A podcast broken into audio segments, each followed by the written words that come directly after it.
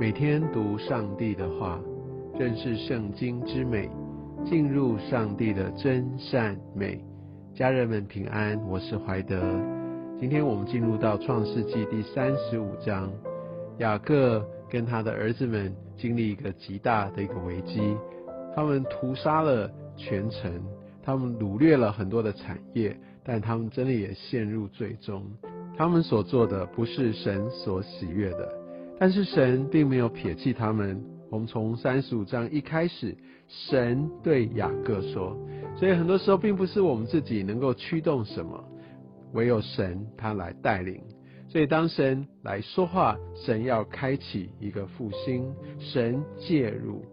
而更重要的是，那雅各他怎么样去回应呢？第二节，雅各就对他家中的人。并一切与他同行的人说：记不记得在昨天我们所读到第三十四章，讲到雅各他软弱，遇到这些的事情，遇到他女儿所遭遇的事情，遇到他儿子所要做的这些事情，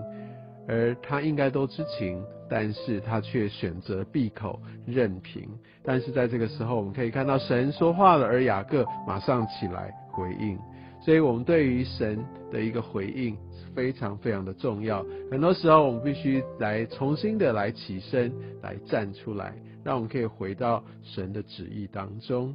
我们可以看到第二节，他就这样说：你们要除去你们中间的外邦神，也要自洁，更换衣裳。我想这个外邦神也包含了当时拉杰偷偷从呃他的父亲拉班那里所偷出来的这样的一个外邦的神像，后来没有发现。看经过了这些的时间，雅各。他才来处理哦，所以我们就知道，当我们所读到三十四章这些的败坏等等，其实某种程度跟一直抓住这世界的东西，一直抓住这个外邦的东西，没有去处理，就让这个罪的效不断的发生，有相当明确的一个关联。而无论如何，在这个时候，他们决定要确实的来处理。所以你知道，当我们要进入到神的复兴，走到神的呼召里面，很多时候我们真的必须来回转向神，而这是一个真实的回转，不只是心转向神，目光转向神，而是我们在我们的行为上面，真的要有一些的脱去，要有一些的呃回转，要真的要有一个真实的一个悔改。如果说我们想要神的带领，我们要神的。一个复兴，然后我们想要做一些的改变，但某种程度我还是要留在原来的生活样式。我只是做一个小小的一点点的调整啊，或者我就期待神会带来一个极大的翻转。我相信这段经文特别提醒我们，雅各他的一个态度是一个彻底的回转，除掉哦，然后他们自解。更换衣裳，然后第三节又说，我们要起来上伯特利去，我们要继续的要前往上帝所呼召的这些的地方，而且很重要的是，我不再就是赶快先搭帐篷了，是赶快筑一座坛给神，要把自己献上对焦于神。所以你知道悔改自洁，来转向神，抛弃自己过去的这一切，来重新开始，有一个积极的行动。我觉得这是非常非常的重要。然后第四节我们可以看到，他就把这些东西都藏在世界那里的橡树底下。第五节，他们便起行前往，要往伯特利去。你可以知道这些东西都要跟着过去，要埋葬下来。我们不要再继续的来期待，所以我们真的需要来仰望神，定睛在神，来活出一个新的一个生活。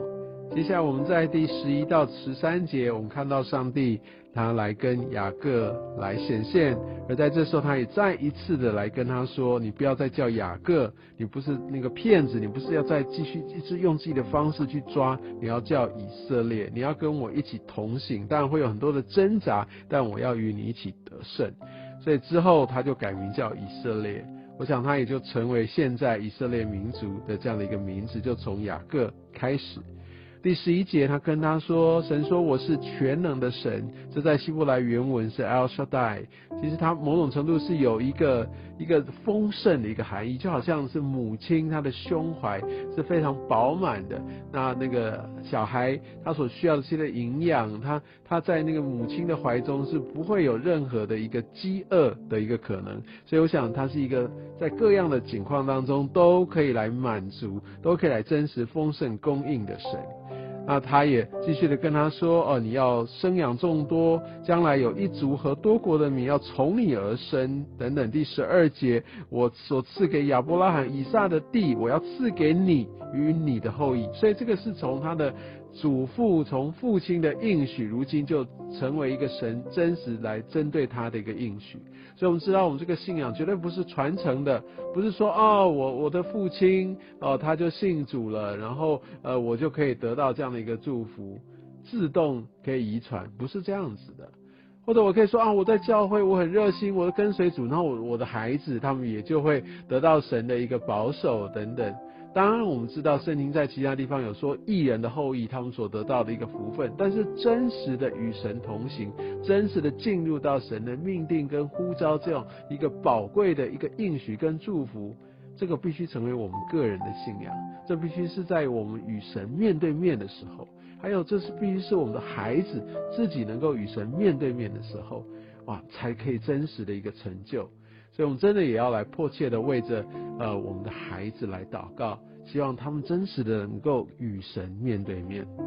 而接下来十六节到第二十节，我们可以看到，呃雅各所爱的妻子拉姐因为难产而死。我们相信，在这个时候，雅各他的灵命也有一个很大的一个改变，因为拉杰他死的时候，他将那个儿子取名叫呃卞厄尼，其实他的一个原文的意思是叫做我的困苦之子，就是我在困苦当中所生的儿子。但是呃雅各或是说以色列却给他取名叫卞雅米，卞雅米的意思是我的右手之子，右手的意思就是是我的帮助。啊，那是我最需要依靠的地方。所以我们知道，即使在各样的苦难当中，这样的困难我需要的时候，上帝总没有离弃我。我们也从经文看到，雅各真的不是一个合格的父亲，他的亲子关系还有孩子所活出来的样式，会让人非常非常的头痛。不只是像在先前所读到，孩子们他们就主导，就把那整个城的人杀灭了，而。在这边，我们也可以看到他的长子刘辩跟呃他自己的妾毗拉同情，而从后面的经文我们会读到，呃刘辩也因为这件事情，他失去了长子的名分。那我想这段经文我们可以看到，神他就来发动这样的复兴，而雅各他回应，而且是积极彻底的回应。但是毕竟这人是充满了软弱。我想这个孩子当中所带来这些家族的问题，还有他自己面对的态度，呃，让这个家族里面总是充满了一些的纷争。但我们感谢主了，因为他掌权，他依然眷顾他所拣选的人。愿上帝祝福我每一位。